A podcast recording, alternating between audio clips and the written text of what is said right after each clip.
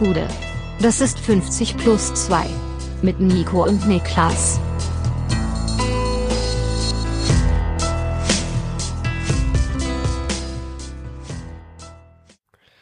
»50 plus 2 Champions League Rückblick. Ja, es ist soweit. Die Champions League ist zurück, die Königsklasse ist zurück und das bedeutet, wir haben hier auch was zum Zurückblicken. Und wenn ich sage wir, dann meine ich natürlich nicht nur mich, Nico Heimer, sondern auch den Mann, der am Dienstag die gesamte Mannschaft des VfB Bochum durchbeleidigt haben soll, Niklas Levinson. Gute, was geht ab? Das war in dem Fall tatsächlich ich, ja. Das, äh, diesmal da stimmt's. kann ich so offen zu stehen. Das, das, das, diesmal stimmt's, das bin ich gewesen, ja. Ja. Für alle, die das nicht verstanden haben, äh, Kollege Riemann, der Torhüter der Bochumer, soll einen Teil zumindest seiner Mannschaft am Dienstag als Missgeburten bezeichnet haben im Training. Und danach wurde das Training abgebrochen und er war wohl am Mittwoch zumindest teilweise auch nicht im Training dabei. Ja, Aber das, das lag wohl an Magen-Darm, glaube ich ich. wollte aber auch gerade sagen, was auch immer da der Auslöser ist, ich bin mir ganz, ganz sicher, dass er mit Riemann das Ding gerade biegt, denn der Mann ist natürlich viel, viel, viel zu wichtig für den VfL. Ja, und ich glaube tatsächlich, dass das Fehlen im Training Magen-Darm begründet gewesen ist. Und das ist dann, er hat sich ja auch dann per Instagram entschuldigt Ja. ähm, und ein Statement abgegeben, dass das irgendwie nicht seinen Werten entsprechen würde und seiner Vorbildfunktion. Und es ist natürlich auch von der Wortwahl her nicht optimal, aber mein Gott, es ist Fußballtraining bei einem Verein, der bisher alles verloren hat. Ja. Da ist dann auch schon mal eine Anspannung drinne. Und es muss vielleicht nicht das Wort sein, aber dass es da grundsätzlich auch mal ruppiger zugeht, finde ich jetzt persönlich gar nicht so dramatisch. Das muss man gar nicht so hoch, so, also so, so heiß kochen in meinen Augen. Ja, ich finde es auch überhaupt nicht schlimm. Und ich, ich finde auch, es wurde ja gar nicht so heiß gekocht. Also gemessen daran, dass wir uns in Fußball Deutschland 2022 bewegen, da ähm, hätte das auch viel, viel schlimmer medial äh, aufgepeitscht werden können. Ich glaube, es tat mir ganz gut, dass die Champions League direkt äh, vor der Tür stand und das Thema so nicht ganz so groß gemacht werden musste. Es gab ein paar größere Themen, ja, die überschattet haben und die wir auch hier dann in Teilen einschneiden werden. Bevor wir reingehen mit der Königsklasse, äh, Herbert Grönemeyer hat damals gesungen, ich trag dich bei mir, bis der Vorhang fällt. Und ich habe auch was bei mir getragen, nämlich seit Montag eine, eine kleine Anekdote, die ich dir schon längst hätte erzählen können, weil wir Hast haben uns de facto einfach bisher jeden Tag der Woche gesehen. Ja, okay, ja, das stimmt. Ähm, aber ich wollte sie aufbewahren für heute. Ich war nämlich am Montag, ich war, ich war Rennradfahren und hatte einen wunderbaren, wunderschönen Triumphmoment für mich persönlich. Ich bin gefahren und ich fahre immer so Richtung, äh, Richtung Nordosten raus aus Berlin und cruise dann da so ein bisschen rum und da war ich aber auch schon wieder auf dem Weg Richtung Berlin rein. Also ich war noch nicht wieder im Stadtverkehr angekommen, aber so die letzten Kilometer Landstraße, die so nach Berlin wieder reinführen. Du kommst dann rein, glaube ich, so über, äh, über Weißensee geht es dann wieder rein, Ja. rein nach Berlin. Klingt auf jeden Fall, Und- wäre es richtig. Ja, und ich bin dann gefahren auf der auf einer, auf einer Landstraße noch. Rechts war theoretisch ein Abschnitt Fahrradweg, aber das ist einer der beschissensten Fahrradwege, die ich kenne. Und das ist einfach, da, da, da fährst du mit dem Rennrad auf der Landstraße. Es ist einfach so. Ja. Und dann links von mir, so ein paar hundert Meter von mir, links von mir war so eine Art, irgendein Industriekomplex, was auch immer, irgendein Arbeitsort, wo jemand mit einem Betonmischer aus der Einfahrt rausfahren wollte. Mhm. Und ich schwöre dir, dieser Mensch hat mir ins Gesicht geschaut, gesehen, dass ich komme, wir hatten Blickkontakt und ist einfach rausgezogen. Das Er ist einfach raus, Ja. rausgezogen, weil er dachte, also es gibt ja auch Leute, und ich kann es bis zu einem gewissen Grad auch verstehen, die, glaube ich, viele Autofahrer, ähm, die einen hohen, hohen Hass oder viel Hass auf Fahrradfahrer in sich aufgebaut haben. Auf jeden Fall gibt's das. Und ähm, ich glaube, ich glaube wirklich, dass es selten einen Streit gab, in dem sich beide Seiten so wenig geschenkt haben wie bei Radfahrer gegen Autofahrer. Ja. Weil beide führen sich wirklich im Zweifel die ganze Zeit auf wie die größten Arschlöcher. Wirklich, also wirklich Das ist beide wie damals, Seiten. äh, Aber da, wie damals in diesem Film äh, Vögel gegen Affen. so, ganz normaler Film, habe ich natürlich auch gesehen, Vögel gegen Affen. ähm, was ist denn, das, das war, ein- du hast gesagt, das war ein Betonmischer, ne? Das war so ein riesiges Ding. So, ein- so, so, so ein Ding mit so hinten so einem Ding dran, das so sich Ja, dreht. der hat, ja. der hat Also, dich selbst gesehen, hat einfach gesagt, was willst du machen? Was willst du, Genau, was willst du machen? Weil ich kann- ich- ja. ich kann ja auch nichts machen. Ich muss dann auch, ich muss, ich musste auch bremsen. Ich habe geschimpft, aber ich musste ihn einfach rausziehen lassen, weil ich kann nicht in, die, in diesen Fight kann ich nicht reingehen. Und er ist dann gefahren. Aber und jetzt, das, das wäre ja stand jetzt noch keine Triumphgeschichte. Ähm, wenig später kommt dann tatsächlich ein schöner Radwegteil, der nach Berlin reinführt, die letzten Kilometer, und dann fahre ich auch gerne auf dem Fahrradweg. Bin dann auf dem Fahrradweg ausgewichen und weil es so Richtung Feierabend ging, war einfach Stau. Es war Stau rein nach Berlin. Oh nein, wie ärgerlich. Willst du mir sagen, dass der Mann völlig umsonst fast einen Radfahrer umgebracht hat, der dich da geschnitten hat, nur um dann im Stau zu stehen, während du vorbeigefahren bist? Während ich wirklich, und jeder, also nicht jeder weiß, aber man, die mich kennen, wissen, wie wichtig mir mein, mein, mein kmh-Schnitt ist. Aber dafür bin ich komplett aus dem äh, Tempo rausgenommen.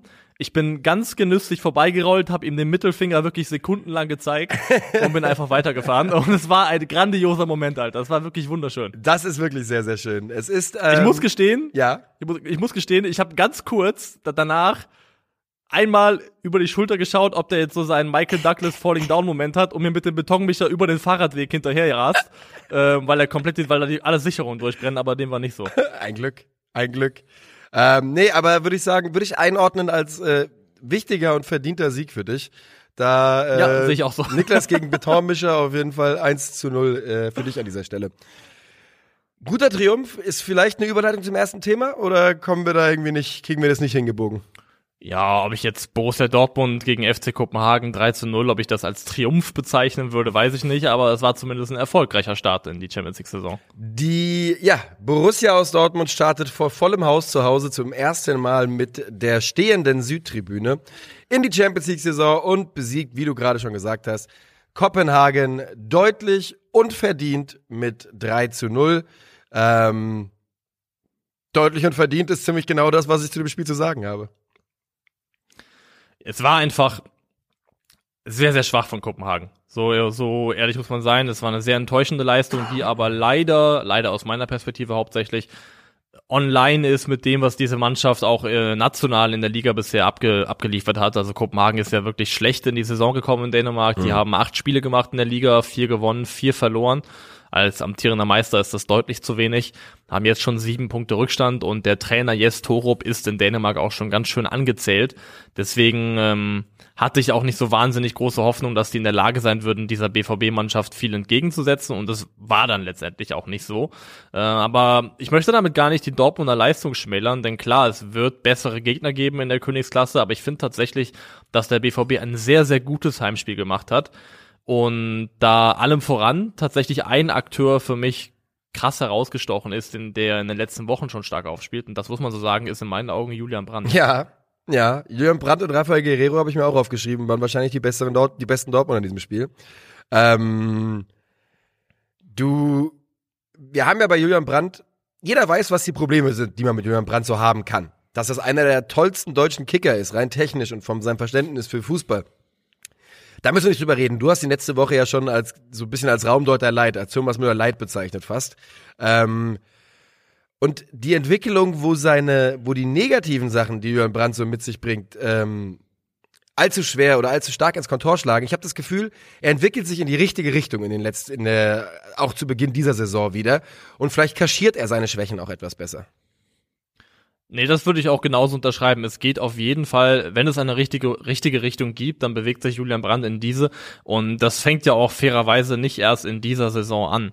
Also man muss ja auch wenn man die letzte Saison mit also reinnimmt, rein die 21-22er Saison, rein statistisch, war das ja schon auch, also rein vom Scoring-Output her ein sehr gutes Jahr, ne? Also das war absolut okay. Ich muss gerade mal aufrufen, äh, die sagen, Zahlen dafür. Zwölf Tore, ähm, zehn neun, Vorlagen oder sowas?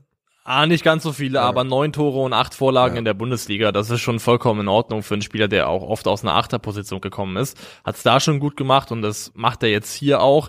Und vor allem macht es auch gegen den Ball. Also ich habe selten Julian Brandt so giftig und zweikampfstark gesehen ähm, wie hier im Spiel gegen Kopenhagen. Fünf von acht Duellen am Boden gewonnen, eine Interception, vier Ballgewinne. Also der war wirklich richtig also hat die Zweikämpfe intensiv geführt, da war eine Energie in ihm drinne, die man also auch lange, lange nicht so gesehen hat. Und wenn das jetzt nicht nur eine, ein Formhoch ist, das temporär ist, sondern die grundsätzliche Entwicklung, in der in die Julian Brandt geht, dann ist das jemand, der jetzt in seinen Mitzwanzigern doch nochmal die Kurve auf eine Art und Weise kriegen könnte und ein Niveau erreicht, das wir ihm alle auch eigentlich von Anfang an zugetraut haben. Und trotzdem können wir auch ganz offen gestehen, ich glaube, wir waren zwischenzeitlich mal fast dann mit ihm. Ne? Wir haben einfach nicht daran geglaubt, dass, ähm, dass diese Entwicklung gerade gegen den Ball nochmal stattfindet, weil er es ja auch häufiger mal oder zumindest einmal auch so gesagt hatte, naja, Bock macht's ihm nicht zu verteidigen und so. Ja. Ähm, man hat so ein bisschen dran gezweifelt, ob er das in sich hat, aber ja, es, es scheint, äh, es ist passiert. Ansonsten läuft bei, ähm, ja, Guerrero war stark, bei Kopenhagen läuft jemand rum, der leider ähm, ja wirklich, wirklich seit einer ganzen Weile schon enttäuschend schwach spielt, das ist äh, Darami. Den hat ja, Ja. Ajax eigentlich erst nicht nicht diesen Sommer, sondern Letzten. im Vorjahr für 12 Millionen Euro verpflichtet von Kopenhagen, ist äh, Flügelspieler. Und der ist jetzt schon wieder zurückverliehen worden zum FC Kopenhagen, weil es eben bei Ajax nicht gereicht hat. Und aktuell würde ich aber sagen, es reicht eigentlich auch nicht mal für Kopenhagen. Der war wirklich enttäuschend schwach und hat damit auch so ein bisschen seinem Mann hinter sich einen Bärendienst erwiesen, der also es gab jetzt in der Kopenhagener Mannschaft nicht viel Positives hervorzuheben, aber wenn ich einen Mann nennen dürfte, wo ich zumindest sagen würde, auf den darf man ein Auge drauf haben, was auch die Weiterentwicklung angeht, dann ist es der Linksverteidiger Viktor Christiansen, der auch bei Kopenhagen die äh, allermeisten Standards getreten hat, Eckbälle, etc. Ähm, der hat ein bisschen, also undankbaren Job gehabt, weil Darami ihn auch wirklich hat viel hängen lassen in der Bewegung gegen den Ball, aber das wäre der einzige aus dieser Kopenhagener Mannschaft aktuell, wo ich sagen würde, da kann man ruhig mal ähm, weiter drauf schauen, weil da würde ich von ausgehen, dass er früher oder später seinen Wechsel in eine Top-Liga macht. Der BVB in diesem Spiel überlegen. 63% Ballbesitz, äh, 5 zu 1 habe ich mir notiert als klare Torchancen. 15 zu 7 Torschüsse und äh, ja, ganz insgesamt war es das Bild, was sich durchzog und es war vom BVB einfach eine sauber gespielte Leistung von vorne bis hinten. Souverän, kann man tatsächlich sagen. Sehr souverän, sehr souverän. Und eine, ein Bild fand ich noch sehr schön, das hat ja auch Jude Bellingham dann selber gepostet. Das war die Übergabe der Kapitänsbinde Oh ja. von Marco Reus an Jude Bellingham. Ähm, und Jude Bellingham hat das Ganze dann unter anderem bei Twitter veröffentlicht mit äh, als einziges Emoji halt eine Ziege, also für den Goat, äh, an, an, an Marco Reus angelehnt. Und in dem Moment musste ich daran denken, wie, wie schade das eigentlich ist, wie ausgenommen, schade, ausgesprochen schade das ist, dass leider irgendwo ausgeschlossen ist, dass Jude Bellingham eine Vereinslegende beim BVB wird. Ja, weil er so gut Ähm, ist. Weil er so gut ist und weil die Entwicklung vom Fußball in einer Art und Weise oder in eine Richtung gegangen ist, dass es das quasi ausschließt, dass der ähm, noch viele Jahre in diesem Verein verbringen wird. Lustig, dass du das ähm, sagst. Ich habe gestern Abend drüber geschrieben mit einem Liverpool-Fan. Ja, und ich habe ihm nämlich, du kannst sofort wieder übernehmen, ich habe nämlich wortlaut zu ihm geschrieben, ich, äh, das wird ja nächstes Jahr ein verrücktes Wettbett bieten um Jude. Ist auch richtig so, aber irgendwie würde ich mir wünschen, dass er bei Dortmund bleibt, weil er wirkt da schon sehr glücklich. Genau, er wirkt, genau woll- darauf wollte ich hinaus, er wirkt nämlich eigentlich beim BVB super glücklich. Er wirkt wirklich wie jemand, der den Verein angenommen hat, der sich mit dem Verein identifiziert, der ein tolles Verhältnis hat zu den äh, etablierten Führungsspielern, allen voran zu zu Marco Reus. Und a- auch zu den Fans, ja. Und eigentlich ja wirklich geprimed dafür wäre, so irgendwann mal früher oder später dieser, diese Binde wirklich auch langfristig übergeben zu kriegen. Dafür ist er auch komplett vom Persönlichkeitstyp her der richtige Spieler. Und es wäre so, es wäre echt schön, wenn, dem- wenn dem so, wenn dem so wäre. Und er müsste ja, glaube ich, nicht mal dafür seine gesamte Karriere dort verbringen, weil er ist ja so früh in den Verein gekommen, dass ähm, selbst wenn er bis 25, 26 beim BVB spielen würde und dann weiterzieht, hat er ja schon acht, neun Jahre im Verein gemacht und dann reicht das ja auch schon im Zweifelsfall für einen Status als zumindest ähm, ja also eine Vereinslegende leid. Das Problem Das ist wird mir einfach. viel geben, muss ich ganz ehrlich sagen. Wenn er bis 25 da bleiben würde, du sagst es 8 Saisons oder was auch immer, das wird mir richtig viel geben. Aber das ist halt ausgeschlossen, ne? Weil es ist ein Engländer, das ist ein Engländer und äh, der, der, die Angebote werden kommen im dreistelligen Millionenbereich. Er wird genau wissen, dass der BVB ihm nicht ansatzweise das zahlen kann, was er ähm, sehr, sehr früh verdienen wird. Und deswegen wird dieser Wechsel kommen. Und da musste ich nur drüber nachdenken, als ich dieses gesehen habe, weil ich es irgendwie schade finde, dass die Chancen darauf, dass es nochmal, ähm, also weil Marco Reus ist ja jetzt so, ist er, ist er eine Vereinslegende beim BVB. Ja. Das ist ja, ist er jetzt schon eine lebende Vereinslegende. Aber ich, es ist irgendwie schwer vorstellbar, wie, wer die nächste sein soll und ob es sowas wie einen Marco Reus überhaupt noch mal geben kann beim Ja. BVB, weil irgendwie gibt's nur zwei Möglichkeiten, entweder, also weil um Vereinslegende zu sein, darfst du ja, nicht- oder geht's ja nicht nur darum, lange im Verein zu sein, du musst ja auch ein gewisses Level an, an Niveau mitbringen und an spielerischer Qualität. Das Problem ist, sobald du die Qualität dafür hast, wirst du automatisch auch attraktiv für andere Clubs und dann geht das Ganze los. Man bräuchte also einen Spieler, der so ein bisschen wie Kevin Großkreuz vielleicht sich selbst außerhalb des Platzes so unattraktiv für große Vereine gemacht hat, durch was auch immer äh, er da tun muss für die Person, ähm, dass dieser Spieler dann nicht mehr wegwechselt. Aber du hast vollkommen recht, diese One-Club-Man, und das muss ja nicht mal One-Club-Man sein, aber äh, jemand, der eben zehn Jahre, der den größten, großen Teil seiner Karriere bei einem Verein verbringt, das werden wir sehr, sehr selten sehen. Das wird es geben bei den Top-Clubs, weil da gibt's einfach die Stufe nicht mehr. Aber bei Clubs wie dem BVB würde ich dir komplett zustimmen, dass die allermeisten Spieler, wenn sie da einen gewissen, ein gewisses Talent zeigen und einen gewissen, ein gewisses Level erreicht haben, sehr, sehr schnell den Club verlassen könnten. Vielleicht wird Julian Brandt der Nächste sein. weil er ist ja auch früh genug gekommen, um dass er zehn Jahre da voll machen kann. Und ähm, das wäre dann doch auch eine eine ungewollte Love Story hinten raus. Das würde würde mich auch sehr freuen. Aber die Entwicklung gibt's leider in ganz ganz vielen Sportarten. Ähm, Spieler sind überall eher bereit, auch zu sagen, weißt du was, ja, das gemachte Nest ist schön, aber ich bin auch in der Lage, anderswo unterzukommen. Und das ist natürlich eine Entwicklung, die für Fans auch schade ist, denn uns fehlen natürlich die Identifikationsfiguren darüber so ein klein wenig. Und ähm, eine Lösung habe ich da natürlich trotzdem auch nicht anzubieten. Stichwort fehlende Integrationsfiguren äh, oder In Identifikationsfiguren. Ähm, wir ziehen weiter, glaube ich. Ja, gerne. Würde ich zumindest sagen. Wir ziehen weiter zur nächsten deutschen Mannschaft, die am Dienstag im Einsatz gewesen ist. Und das waren die Rasenballsportler aus Leipzig. Die haben gespielt gegen äh, Schachtjo Donetsk und haben sich, ähm, ja, haben ein, über den sportlichen Weg ein schönes Zeichen der Solidarität gesetzt und das Spiel mit 4 zu 1 verloren. Ja. Das ist nicht ganz ohne Konsequenz geblieben, denn äh, Domenico, Tedesco musste unter anderem in, in, als Folge dieses Ergebnisses seinen Hut nehmen und ist nicht mehr Trainer der Leipziger. Und darüber wollen wir jetzt auch vornehmlich reden. Zum Spiel ganz kurz, man muss einmal wenigstens gesagt haben, das Ergebnis 4 zu 1 ist zu hoch dafür, wie dieses Spiel gelaufen ist, oder?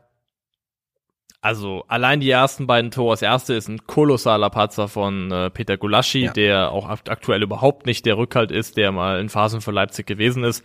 War ja wirklich mal ein guter Schaut für zumindest einen der besten drei Keeper der Bundesliga. Den hätte ich, das hätte ich jahrelang behauptet. Ohne, ähm, ja. wäre ich wirklich, also ich bin großer Fan, ist das falsche Wort, aber ich halte viel von Peter Gulaschi. So schwach wie in diesem Spiel, weiß ich nicht, ob ich ihn schon jemals gesehen habe. Das das kann man so sagen, glaube ich, ja. Und dann hast du das zweite Gegentor, das sehr unglücklich ist, weil es eben über einen abgefälschten Schuss geht.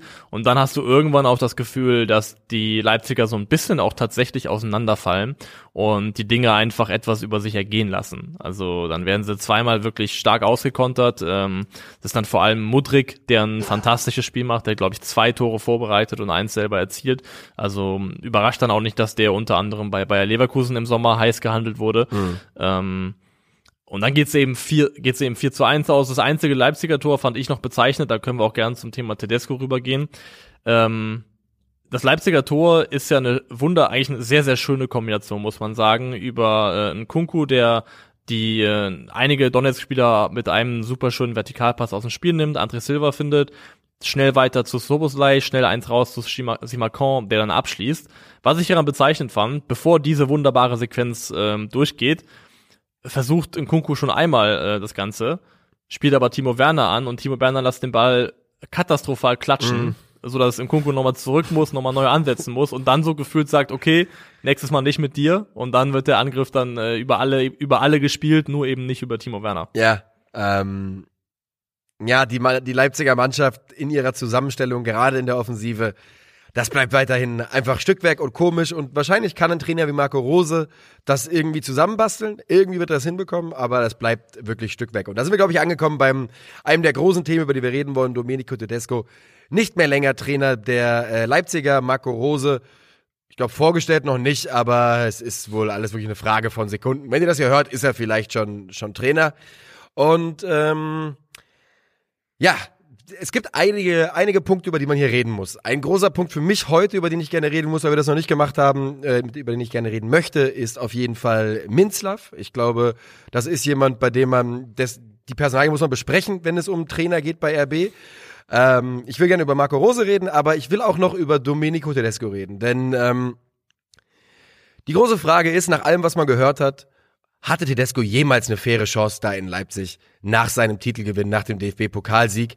Denn nur kurze Zusammenfassung, ich habe gestern Abend noch mal so ein bisschen den Newsfeed Leipzig gescannt, also was da so in den letzten Monaten rauskam ähm, an Meldungen. Und dort war unter anderem zu finden, dass es mangelnde Kommunikation gibt zwischen Minzlaff und Tedesco dass ein Arbeitsklima herrschen würde, das nicht sonderlich gut ist und allen voran, ähm, dass Minzlaff bei Transfers ein ums andere Mal nicht mit seinem Trainer gesprochen hat.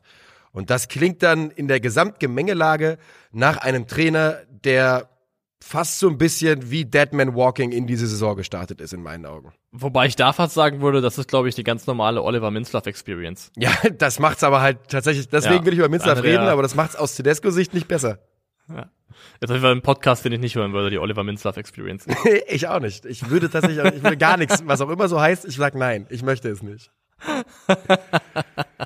ähm, ich glaube tatsächlich, dass es so ein bisschen äh, Teil von dem ist, was da normal ist. Und ich glaube auch, dass, das ist der Grund, warum man auch Oliver Minzlaff und seine Rolle im Verein grundsätzlich in Frage stellen muss. Und ich glaube auch eigentlich zum Schluss kommen sollte, dass er aus allem, was äh, sportliches Tagesgeschäft äh, angeht, eigentlich so davon so fern wie möglich gehalten ja. werden muss. Aber zu Tedesco, ich habe auch noch mal reingeschaut, weil ich auch noch mal mich reinversetzen wollte in die Lage so rund um Saisonende.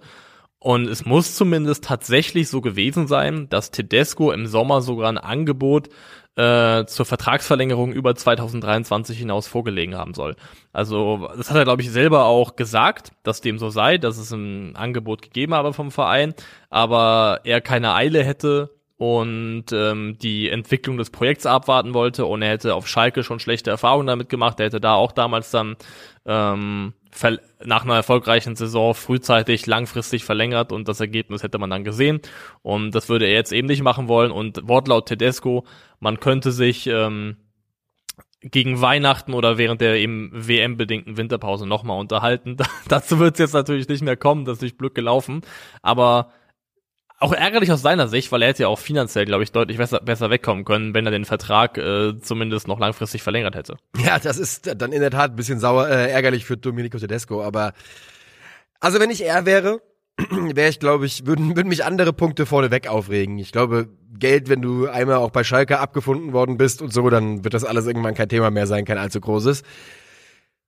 Was man über Minzlaff sagen muss, ist, dass seit er die Ägide oder seit er alleine in der Führung ist bei RB, vieles nicht so läuft, wie man sich es, glaube ich, vorstellt in Fuschel am Fuschel.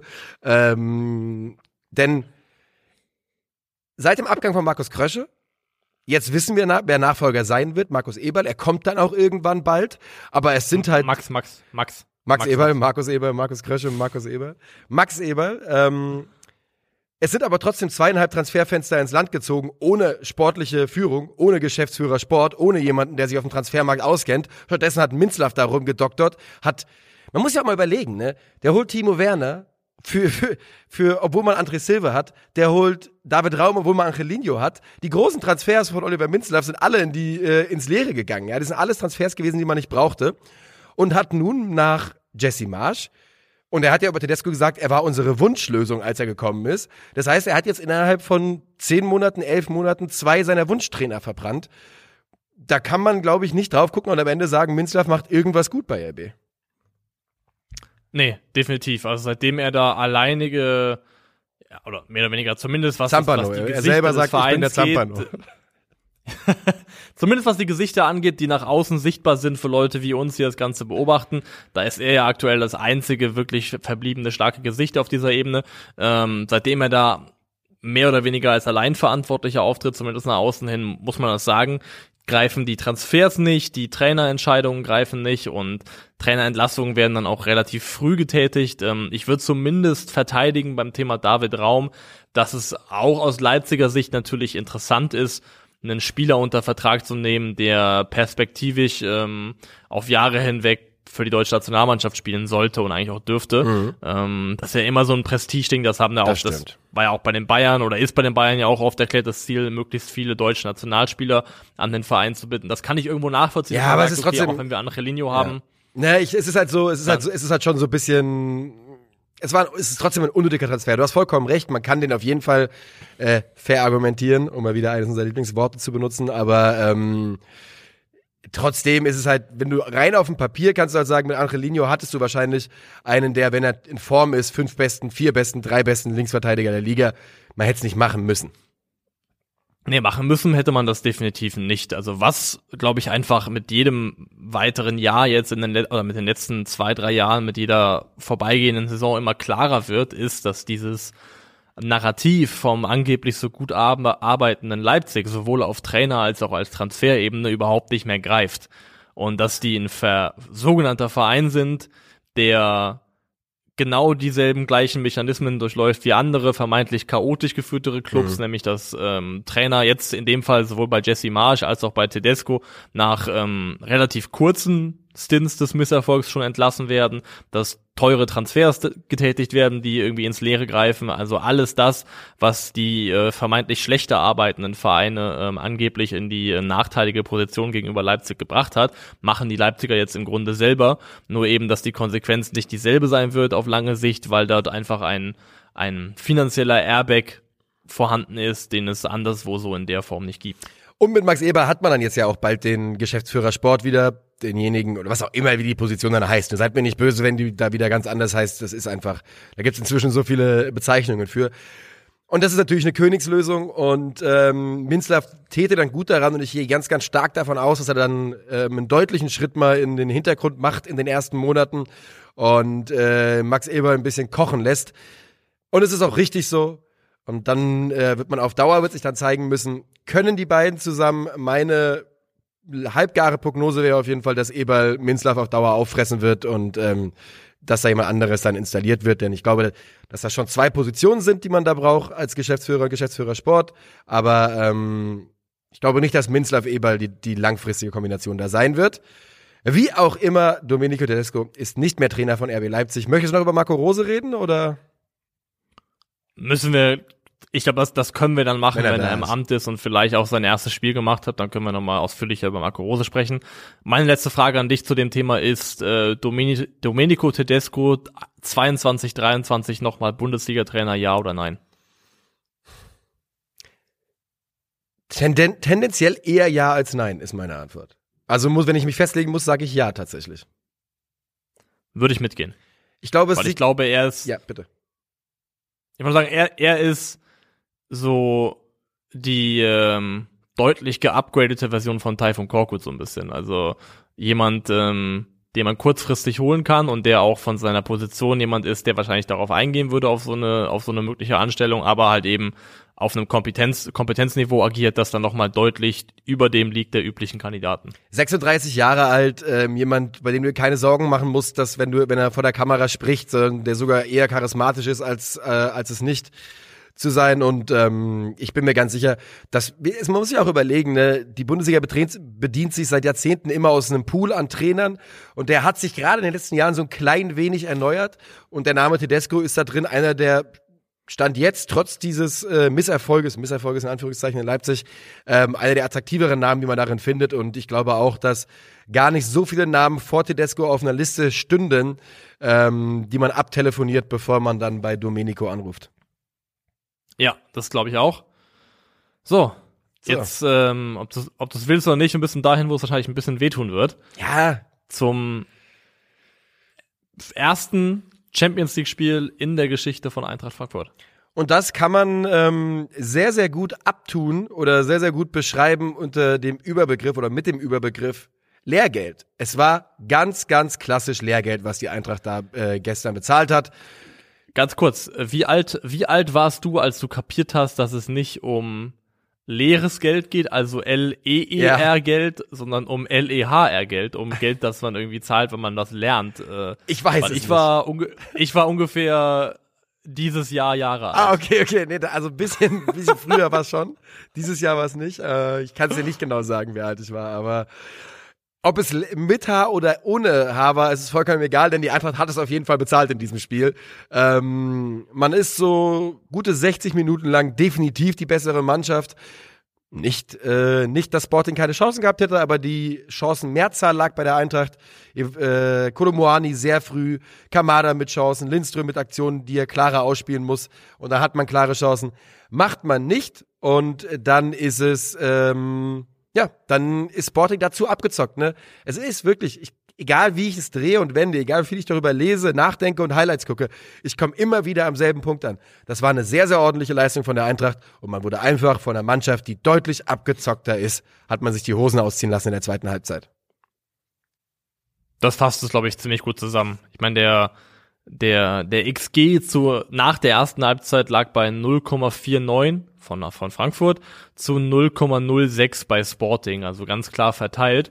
Und da sind dann gar nicht die Momente reingeflossen, in denen, was hast du auch schon angedeutet, jetzt Frankfurt nicht zu einem Abschluss kam, aber dass trotzdem super gefährliche Angriffe gewesen sind, wo der Pass dann einfach einen Meter ja. zu weit in den Rücken kommt, wo einfach das ganz oft das letzte Zuspiel, die letzte Entscheidung nicht richtig getroffen wird ähm, und dadurch eben potenziell vielversprechende Möglichkeiten so ein bisschen den Bach untergehen. Aber eigentlich war ich auch der Meinung, dass Frankfurt zur Halbzeit mindestens mit einem Tor hätte führen müssen. Ja. Und das Grundgefühl, das ich hatte, war, guck mal an, die werden das hier gewinnen. Ja. Die, die machen hier ein richtig starkes Spiel. Das war so mein, der Vibe zumindest, mit dem ich in die Halbzeitpause gegangen bin. Ja, ich habe ja das Spiel äh, gestreamt für die Eintracht und habe halt zur Halbzeit gesagt, zweimal habe ich es gesagt, ich ärgere mich sehr, dass wir hier das Tor nicht gemacht haben. Ich habe große Angst, dass es sich rächen könnte, weil man nicht abgezockt genug ist. Und leider kam halt genau das. Die Eintracht spielt ja wieder in der Viererkette mit Jakic und, äh, und Lenz. Und da muss man halt schon sagen, und die waren beide in Ordnung gestern. Aber die müssen sich beide ganz schön lang machen, um auf dem Level mitspielen zu können. Hab ich, also, ne, die, die sind schon, die müssen am oberen Ende agieren. Bei Jakic gab es immer wieder Situationen, wo du halt merkst, der ist kein Außenverteidiger, der weiß nicht, wann er übergeben soll an den Innenverteidiger, der weiß nicht, wann er mitgehen soll. Und bei Lenz, ja, ähnliche Situation. Wenn da Markus Edwards kam mit Tempo, dann hat Lenz auf jeden Fall die Ohren angelegt und einfach nur kurz ein Stoßgebet nach oben gesendet, dass es irgendwie schnell vorbeigeht. Ähm, und trotzdem, das war in Ordnung von der Eintracht und ich würde auch die Fehler gar nicht in der Defensive suchen, sondern in der Offensive. Ähm, für mich war Kamada gestern leider nicht so stark wie im Rest dieser Saison, häufig die falsche Entscheidung getroffen. Muani mhm. gilt ähnliches. Lindström war nicht ganz so im Spiel wie die beiden anderen, aber auch nicht toll. Mario Götze auch. Also die gesamte, die gesamte Offensive, die uns jetzt in der Bundesliga ein, zwei Spiele wirklich in Phasen begeistern konnte, hatte dann hier ähm, ab Mitte, Ende der ersten Halbzeit schon so ihre Problemchen also wenn du bedenkst, also jetzt gerade über die Lens-Seite, was da auch alles an Gesamtqualität auf ihn eingeprasselt ja. ist an Gegenspielern, also einmal eben, einmal eben Marcus Edwards, der auch eben vor allem, weil er ist, glaube ich, im ursprünglichen Sinne auch ähm, Flügelspieler und vor allem rechter Flügelspieler, der tendenziell mehr über rechts kam.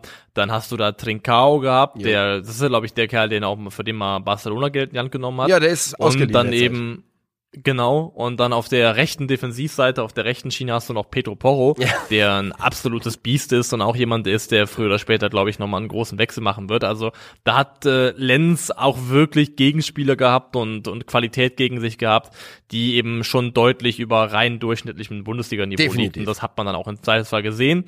Ich würde noch sagen, ähm, persönlich finde ich nach wie vor, dass, und das glaube ich trägt auch dazu bei, dass die Eintracht immer wieder defensiv ins Wackeln gerät, ähm, Eva und Dicker in der laufenden Saison einfach ein Schatten seiner selbst ist bisher. Katastrophe. Katastrophe und das ist, er, er sollte unser mit Abstand bester Innenverteidiger sein von dem, was wir von ihm schon gesehen haben und davon ist er weit entfernt. Ähm, ich weiß nicht, woran es liegt. Ich glaube, ich habe den ganz starken Eindruck, weil man hat es einfach schon, schon früher gesehen, solche, solche Sachen. Ich glaube, die Vertragssituation, die Idee, dass sein Riesentransfer hätte passieren können, dass der große Transfer zum großen Club im nächsten Sommer passieren wird, irgendwas an dieser Perspektive, habe ich den Gefühl, hat ihn, hat es, hat ihm so ein klein bisschen den Blick vernebelt und ähm, mit einem Yvonne Dicker in dieser Form, ohne jetzt, ohne dass man jetzt einen ganz großen Namen für die Innenverteidigung neu geholt hätte, klar, man hat neue Innenverteidiger, wird es schwer werden. Also ein Dicker muss sich finden, das ist absolut, absolut klar. Ansonsten hat mich die Art und Weise des Spielverlaufs und die Niederlage einfach sehr erinnert an Borussia Dortmund 2011-12. Das war damals, nachdem wir das erste Mal Meister wurden unter Klopp, haben wir zum ersten Mal mit ihm auch Champions League gespielt mhm. und sind da in einer Gruppe mit Arsenal, Marseille und Piraeus sang- und klanglos Gruppenletzter geworden mit, glaube ich, vier Punkten. Ähm, und da, das vier Punkte aus diesen sechs Spielen klingt wie eine absolute Katastrophenvorrunde, äh, aber das war spielerisch auch da in Phasenweisen gar nicht so schlecht und es gab da auch Möglichkeiten, die Spiele anders zu gestalten. Ähm, aber das war eben auch genau das. Grün hinter den Ohren, Lehrgeld, unerfahren im Wettbewerb und das ist wirklich brutal bestraft worden von all diesen anderen Mannschaften, die da schon ein bisschen mehr Routine drin hatten. Und das muss jetzt nicht für Frankfurt für die gesamte Gruppenphase gel gelten, aber zumindest dieses Spiel hat mich sehr an die BVB-Erfahrung aus 11-12 erinnert. Ja, ähm, wir haben es gestern kurz besprochen. Das, es ist auch so. Es ist auch einfach so. Man hat einfach gesehen, weil Sporting, ganz im Ernst, die haben, die haben ein paar tolle Einzelspieler, ein paar Spieler, wie du gerade gesagt hast, mit absolut gehobenem Bundesliga-Niveau.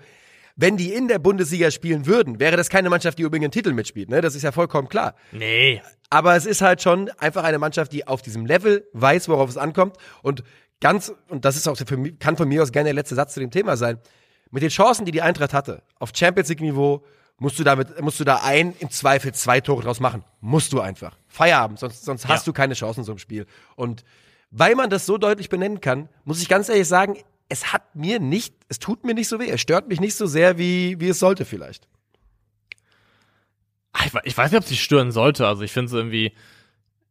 Also erst die außergewöhnliche Leistung zu erbringen, sich für die Champions League zu qualifizieren, noch über einen Sieg in der Europa League und dann äh, äh, enttäuscht oder miss missstimmig zu sein, weil man dann in der Champions League dann mal ein Spiel verliert, das wäre, glaube ich, der falsche Weg. Ähm, und ich würde zumindest als letzten Satz von mir dazu und als vielleicht hoffnungsgebendes Ding sagen, dass ich nicht fand, dass über 90 Minuten der Unterschied zwischen Frankfurt und Sporting so groß war, dass ich es für unvorstellbar halte, dass die SGE im Rückspiel auch was in Lissabon holen Ja, könnte. ich äh, habe ich auch im Stream gesagt, ich glaube sogar, dass wir im Rückspiel gewinnen werden, weil äh, wenn man, wenn diese Mannschaft sich ein bisschen dran gewöhnt, ein bisschen cooler wird und da eben zuschlägt früh, dann wär ich, bin ich mir auch ganz sicher, dass dieses Spiel komplett anders läuft gestern und ich glaube, das haben wir im Rückspiel drin. So, So, Dann gehen wir weiter zur nächsten deutschen Mannschaft und auch zur letzten deutschen Mannschaft, die wir hier besprechen werden. Mhm. Also Los äh, Bavarios ich hoffe, die, Locos. äh, Los, Bav Los Bavarios Locos. ja. Die Bayern schlagen Inter Mailand hochverdient mit 2 zu 0 und äh, erzielen dabei eines der schönsten Tore der Champions League Vorrundengeschichte, in my opinion. Also vielleicht sogar, also das erste vielleicht nicht, aber ich finde, die fand beide Tore waren herausragend schön. Ja. Ja. Ähm, ich rede natürlich vom Leroy Sané äh, Kingsley Coman Tor. Eigentor am Ende des Tages. Ähm, da haben sie sie auf, auf engstem Raum ja so dermaßen hops genommen, die Mailänder. Und was stehen bleibt, ist unterm Strich, man hatte nicht das Gefühl, dass der FC Bayern sich auch nur einen Millimeter strecken muss, um Inter Mailand zu schlagen. Nee, die hatten da komplette Kontrolle. Es gab so, so, so kleine Momente des Wackelns. Der Kopfball von Edin Dzeko nach einer Ecke, glaube ich. Ähm, aber ansonsten war das relativ wenig, was da von Inter kam. Und man hat einfach gemerkt, dass da, also mit De Vries, mit Barella und mit Lukaku in der Startaufstellung ist das, glaube ich, eine konkurrenzfähigere Mannschaft, die auch dann die Möglichkeit hat, an einem sehr, sehr guten eigenen Tag ähm, die Bayern tatsächlich in Bedräng Bedrängnis zu bringen, zumindest. Daran, daran würde ich schon glauben, dass, oder das würde ich schon sagen, dass ich daran glaube. Ähm, aber der Tag war eben nicht gestern und du merkst bei einer Mannschaft wie Inter eben schon, dass dann eben die, die zweite Garde dann auch einhergeht, auf einigen Positionen mit einem Qualitätsverlust, der so groß ist, dass du es dann einfach nicht mehr kompensiert kriegst. Also dann ist rückt, rückt, rückt eben ein D'Ambrosio in die äh, in die Dreierkette, der bei beiden Gegentoren nicht gut ausgesehen hat. Wobei ich beim ersten sagen würde, ähm, das ist ja der tiefe Pass von von Kimmich auf auf Sané und abseits des Balles macht es da Sadio Mané in meinen Augen ganz klasse, weil Sadio Mané täuscht da ganz kurz selber den tiefen Lauf an und äh, bindet damit die Aufmerksamkeit von D'Ambrosio eben für diesen einen Moment auf sich, weil er, weil D'Ambrosio davon ausgeht, okay, Mané geht tief und bricht dann aber wieder ab. Und das reicht schon aus, diese, diese, diese, diese Sekunde, die da verstreicht, reicht schon aus für Sané, um sich eben den Vorsprung zu verschaffen, den er braucht. Und das hat auch Mané dann eben stark abseits des Balles gemacht, das machen die Beine ja generell gerne, so ein bisschen die, die Gegenläufigkeit der Bewegungen, ähm, also Dummy-Läufe, jemanden, der, der jemanden raus vorzieht und parallel geht jemand anderes tief. Ja. Und das hat beim ersten Tor einfach auch sehr gut geklappt. Und Gott, Entschuldigung. Ja, es hat beim ersten, da du hast gerade eben schon mal kurz im Nebensatz gesagt, ein unglaublicher Pass von Josua Kimmich beim ersten Tor. Ähm, der sieht die Lücke aufgehen und Sané reinstarten. Da merkt man, dass die Jungs nicht das erste Jahr zusammenspielen. Das war so organisch, das greift so gut ineinander da bei den Bayern. Ähm, das war sehr, sehr schön. Was ähm, man trotzdem sagen muss, ist, dass Sadio Mané schon so seine Problemchen hatte gestern in dem Spiel. Du sagst es aber, er hat viele, viele Zuliefererqualitäten, quasi viele, ähm, viele Nebenjobs gemacht in, auf dem Feld. Viele Nebenjobs, aber die Sachen, die er mit Ball am Fuß gemacht hat, die waren oft daneben bescheiden. Würde ich generell, also er hat seine, hat seine Tore ja schon bekommen mittlerweile und also er wird auch dann auf Summe eine starke Saison spielen.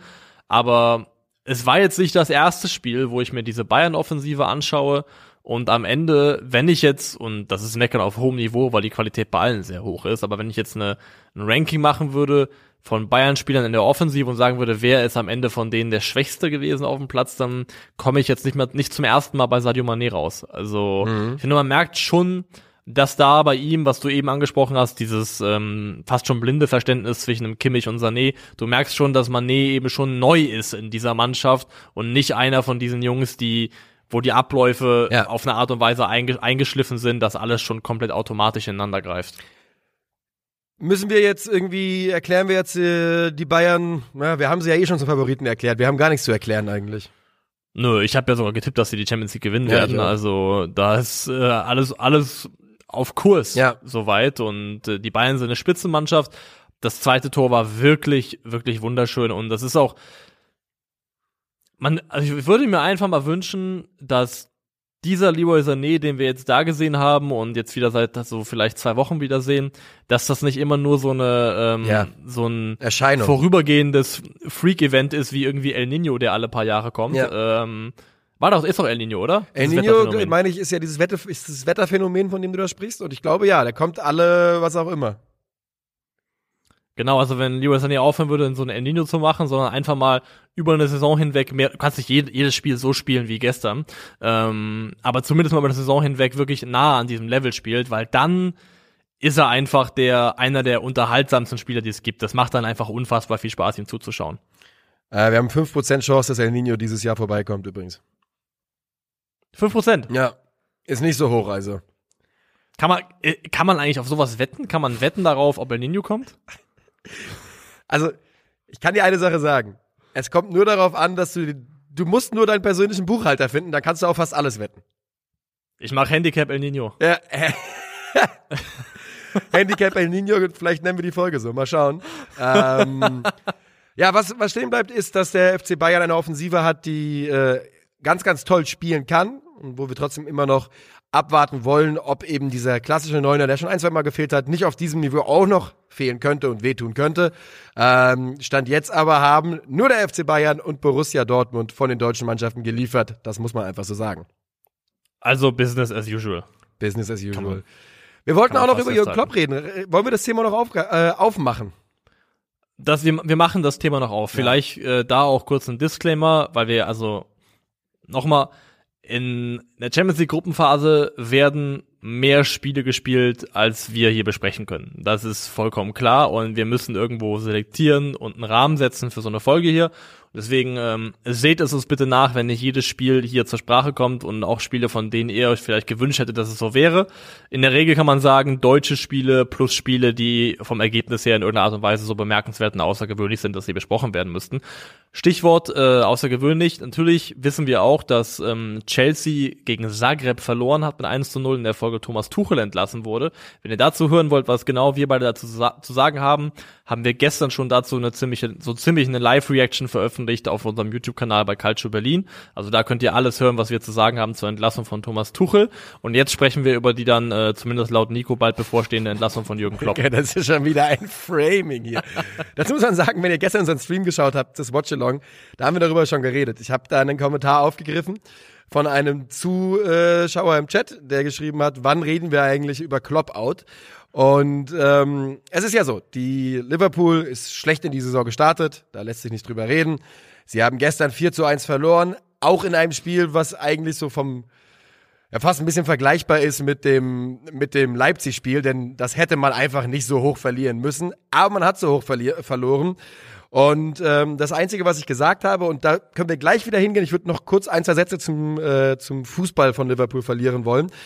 Was ich nur gesagt Ja. habe ist, ich glaube, man darf nicht überschätzen, wie groß der Credit von Jürgen Klopp ist, wenn äh, der sportliche Misserfolg bleibt und dass es dann, dass es eine Saison ist, in der man so wenig Zeit hat, Sachen zu korrigieren wegen des engen Kalenders, dass wenn große Trainerköpfe rollen, ist das so eine Saison sein könnte. Seitdem ist aber leider Folgendes passiert. Jürgen Klopp hat sich öffentlich geäußert, gesagt, ich habe mit den Besitzern geredet, sie glauben nicht daran, dass irgendjemand das hier besser in den Griff kriegen könnte als ich. Die sind tiefenentspannt und was so ein bisschen ähm, eh schon in den letzten Wochen manchmal zwischen den Zeilen mitklang war, solange man die Champions League erreicht mit Liverpool, passiert da nichts auf der Trainerposition. Und das habe ich heute Nacht um eins ungefähr gelesen und hat meinen Take so entschärft, dass ich jetzt hier aus der Wäsche gucke wie der dumme Bruno. Ich muss allerdings auch sagen, ich würde persönlich sogar, und da kann man drüber streiten, ich würde so weit gehen, dass ähm, Jürgen Klopp auch ein Jahr außerhalb der Top 4 in Liverpool überleben würde. Das glaube ich nicht. Ähm, Ich glaube halt, da sind, da sind wir, also ich, man muss irgendwo eine Grenze setzen und die Grenze fängt bei mir, glaube ich, an, wenn Liverpool wirklich eine Saison spielen würde, sage ich mal, ab Platz 13, 14 abwärts. Ja. Oder generell, ich würde mal sogar sagen, vielleicht zweistellig. Zweistelliger Tabellenplatz, das könnte ein Ergebnis sein, das nicht überleben. Aber wenn Jürgen Klopp mit dieser Liverpool-Mannschaft am Ende Sechster oder Siebter oder Achter werden würde, glaube ich nicht, dass das zur Folge hätte, dass er entlassen werden würde. Es könnte Okay, sein, dass ja. er selber daraus die Konsequenz zieht, aber Ich glaube- wiederholt, da wiederhole ich mich auch, ja. Ja, ich glaube, dass wir diese, das Szenario klassische Entlassung bei Jürgen Klopp können wir eh nur sehen, wenn, wenn es absolut katastrophal läuft. Da bin ich schon bei dir. Aber ob man dann nicht ne, sich intern einigt auf eine Vertragsauflösung nach einer Saison oder sowas, das ist ein anderes Thema. Was ich sagen möchte ist, oder du warst gerade noch mitten im, im Take, glaube ich. Ich wollte aber im, im Prinzip genau das sagen. Ich, ich glaube einfach nicht daran, dass es jemals eine Pressemitteilung äh, geben wird, wo sagen, wo drin stehen wird irgendwie äh, Liverpool released Jürgen Klopp from his duty as head coach of äh, Liverpool Football Club. Also ich glaube, das ist einfach auch vielleicht, weil man es so nicht formuliert. Das kann auch sein, dass es daran liegt, dass sie nicht kommen wird. Aber ich, ich, ich sehe es einfach nicht, weil ich glaube, dafür ist äh, das, der, der Erfolg zu groß, die Dankbarkeit zu groß und es wird immer, wenn überhaupt, darauf hinauslaufen, dass sowas kommt, wie du beschrieben hast. Am Ende dieser Saison ähm, hat man sich darauf geeinigt, dass die Wege sich trennen, so ein bisschen wie es auch in Dortmund gelaufen ist. Aber ein entlassener Jürgen Klopp, das werden wir nicht erleben. Und da ist halt, das ist eben der Punkt. Also, ne, wenn ich sage, ich sehe keine klassische Entlassung, dann meine ich genau das, was du gerade beschrieben hast. Ich glaube nicht, dass irgendwann montags um 8.30 Uhr die Meldung über den Ticker kommt, Klopp raus. Aber es gibt in diesem Winter, in dieser Saison nun mal eine Phase, die äh, wie prädestiniert dafür ist, um zu justieren, wenn es äh, nicht läuft und die beginnt Ende November. Und alles, was ich sage, ist, ich glaube, dass die Dankbarkeit und die Verbundenheit zu Jürgen Klopp Stand jetzt noch riesig ist und dass, die, dass er noch viel Kredit hat. Ich glaube aber, dass der Fußballclub Liverpool gut daran tut und dass sie das 100% machen werden, die Saison und den Verein zu beschützen, wenn es jetzt in der Art und Weise weitergeht und man in einer wirklich desaströsen Situation wäre, wenn es in die Winterpause, in die WM-Pause geht, dann bin ich der Meinung, dass wir alle ein bisschen überschätzen, wie viel Kredit Jürgen Klopp tatsächlich dann hat. Und nochmal, du sagst genau das Richtige, es wird keine klassische Entlassung geben. Aber wenn es scheiße weiterläuft, dann würde mich nicht komplett wundern, wenn Klopp eben nicht aus der Winterpause wieder rauskommt. Ähm, allerdings, und das ist der Satz, auf den ich ursprünglich mal hinaus wollte, man kann derzeit, finde ich, so klar bei Liverpool benennen, wo die Probleme liegen. Und die liegen hauptsächlich bei einzelnen Spielern. Virgil van Dijk zum Beispiel. Ähm, Trent Alexander-Arnold. Dass es sehr, sehr schwierig wird, daraus Jürgen Klopp einen Strick zu drehen, auch wenn ich mir Mühe gebe. Ja. mein letzter Satz zum, zum Klopp-Komplex ist, ich sage, er wird, es gibt kein Szenario, in dem Jürgen Klopp die Saison nicht als Trainer zu Ende bringt. Tausendjähriger Klopp. Bleibt für immer bei Liverpool. Ja, Und jetzt können wir gerne auf die einzelnen Spieler zu sprechen kommen, weil du hast jetzt schon ein paar genannt, aber ich finde, du hast zwei genannt und einen vor allem nicht, der eigentlich als erstes kommen müsste. Joe.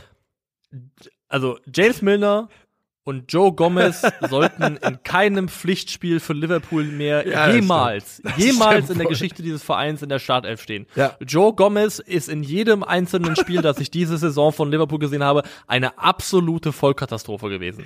Das ist ein Ja, Level. Milner auch. Milner ist jetzt, glaube ich, drüber. Es hat lange gedauert. Milner ist durch. Aber ich glaube, er ist jetzt drüber. Ähm, ich habe Virgil gesagt, weil ich halt finde, dass er so unglaublich unkonstant ist seit seiner Verletzung. Manchmal, du kannst von Van Dijk komplett Pre-Injury, World Class, bester Verteidiger der Welt. Und wenn Van Dijk einen guten Tag hat, ist er der beste Verteidiger der Welt, finde ich, Innenverteidiger. Haben, aber du kannst eben auch äh, einen leicht angesoffenen äh, Wiesengänger haben, der einfach äh, nicht, nicht, nicht aufschließt und den Verteidigern zu viel Platz lässt und immer wieder Läufe zulässt, die er verschuldet. ich glaube, Van Dijk funktioniert in der Art und Weise, wie er verteidigt und wie er spielt, sehr viel über Selbstverständnis, über quote unquote Aura Mhm. und über das Gefühl, ähm, mir kann keiner was. Ja. Also Van Dijk hat, äh, ist jemand, der, ich glaube, in seiner Weltklassezeit einfach auch so gut war, weil er irgendwie mit einer Art und Weise gespielt hat, die so unaufgeregt war, weil er einfach ein Spiel gewesen ist, der in sich selbst und dem Wissen seiner herausragenden Qualität geruht hat. Und ich glaube, durch so ein paar Spiele, wo er eben auch mal auf den Hosenboden gesetzt wurde, ist das so ein bisschen ins Bröckeln geraten. Sehr und ich habe das. Gefühl, dass Van Dijk einfach nicht mehr selbst mit der also er, er tritt nicht mehr auf mit dieser Van Dyke Energy, die irgendwann mal da gewesen Ja. ist und das macht sich dann auch irgendwie im Spiel bemerkbar. Ja, das trifft es super gut. Ihm ist die Aura abhanden gekommen und die Aura, die hilft ja nicht nur ihm und seinem Selbstvertrauen, das ist ja auch was, was der Offensivspieler merkt, ne? Es gab, es gab eine Phase da bei Peak Virgil, da hat jeder Verteidiger zehnmal drüber nachgedacht, ob der ins eins, da gab's doch immer dieses Ding. Van Dijk wurde noch nie übertribbelt, hat noch nie im Liverpool-Trikot ein 1 Ja, gegen ja. 1 verloren, solche Geschichten. Da hat jeder, jeder Spieler zehnmal überlegt, ob der ins 1 gegen 1 gegen ihn gehen soll. Und das ist er auf jeden Fall losgeworden. Und ähm, Trent Alexander-Arnold ist sicherlich ein Weltklasse offensiver Außenverteidiger. Aber in der Defensivleistung, das ist ja, das ist nun wirklich, das ist, das ist ja nicht mal gehobenes Premier League Niveau defensiv. Das Tor von äh, Sambo Anguissa, der, by the way, also ähm, kannst du den Namen von äh, des georgischen Wunderkindes äh, Quisha Quaravetskelia. Quarazkelia, Okay, dann hast du das gemacht. ich. Ja. Dann hast du es gemacht, Dankeschön. Dass der krass ist, weil Neapel ist ja mittlerweile verbrieft, aber ähm, Sambo Anguissa ist wirklich auch ein fantastischer Mittelfeldspieler, der so ein bisschen unterm Radar fliegt und geflogen ist in den letzten Jahren, weil er ist damals zu Fulham gewechselt und immer, wenn er bei Fulham war, ist Fulham abgestiegen und es hat so ein bisschen auch dann, glaube ich, seinen Eindruck geschmälert, aber eigentlich ein toller Spieler, der eben dann auch hier trifft in dem Spiel nach einem Doppelpass. Aber wie sich sowohl Trent als auch Joe Gomez rund um dieses Tor von Sambo Anguissa verhalten, ist eine der größten Frechheiten, die ich auf diesem Niveau jemals gesehen habe. Die stehen beide einfach komplett still. Teilnahmslos, wie, wie fucking Roboter, den du irgendwie den Stecker gezogen hast. Äh, da passiert nichts, da ist keine Regung. Und Trent braucht auf jeden Fall und vor allem in der aktuellen Verfassung jemanden, der in der Innenverteidigung neben ihm spielt, der so defensiv stark ist, dass er viel von dem kompensieren kann, was bei Trent fehlt. Und Joe Gomez macht das alles nur noch schlimmer eigentlich. Also Trent und Joe Gomez, zwischen den beiden müsste auf dem Platz eigentlich der größtmögliche Abstand liegen. Und dass die beiden Direkt jetzt schon so oft nebeneinander nebeneinander, ge- nebeneinander gespielt haben, ist eine totale Katastrophe. Und ich, Van Dijk ist ja auch kein Linksfuß. Also der, der könnte doch ganz, ganz easy die, den, den rechten Innenverteidiger geben und da so ein bisschen versuchen, Trent abzufangen. Aber irgendwie äh, scheint das nicht gewünscht zu sein. Ja, Joe Gomez muss so so oder so, Joe Gomez, also mindestens Joe Gomez muss aus der Startelf rausrotieren und James Milner sollte eigentlich auch so wenig wie möglich spielen. Dafür ist ja eigentlich auch Arthur gekommen, perspektivisch. Thiago kommt vielleicht irgendwann zurück. Thiago fehlt dieser Mannschaft auch an allen Ecken Ja. und Enden.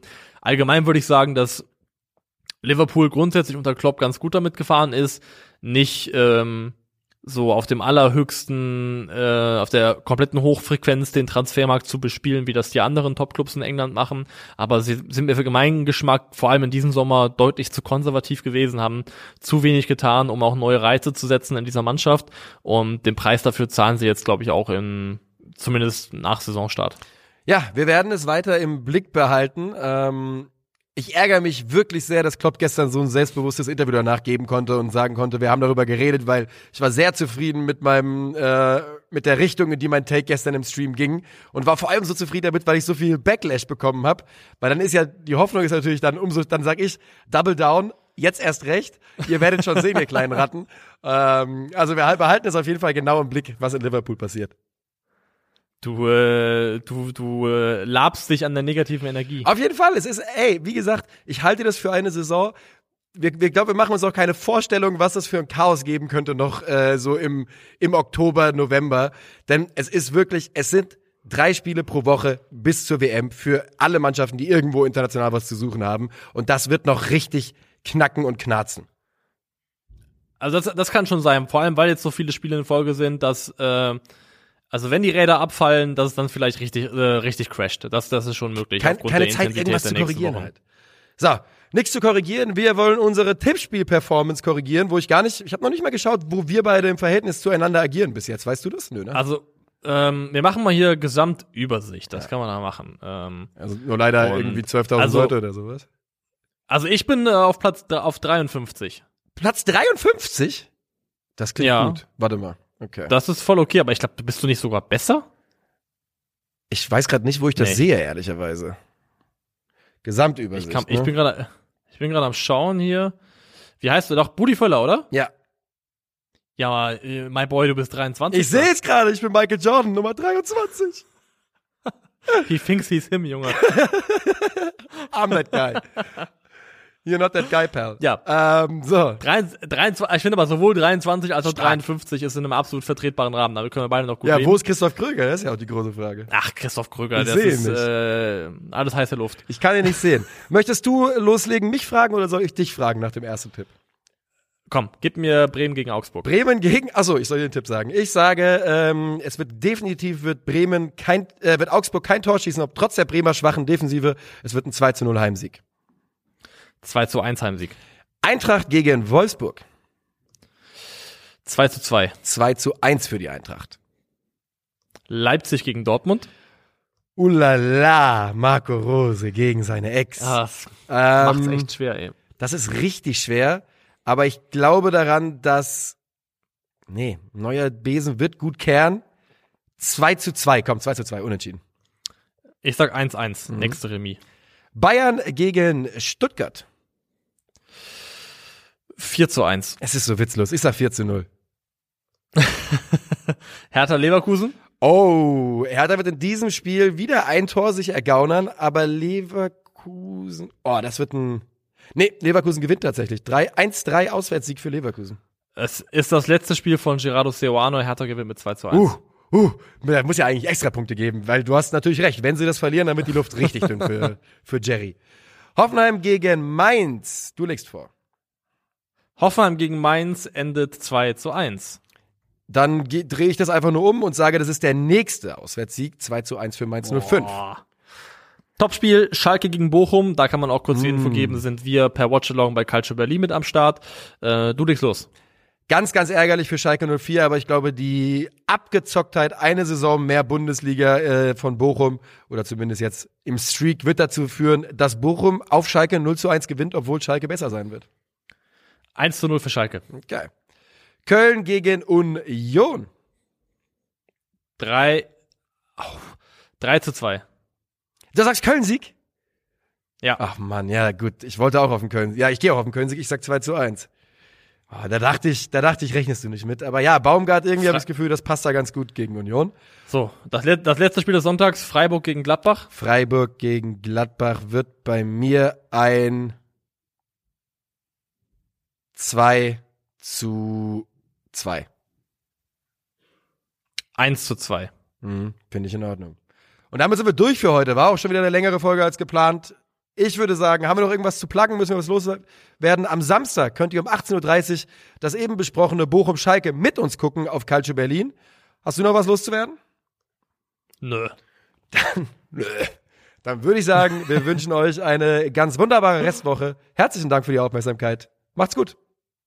Ciao.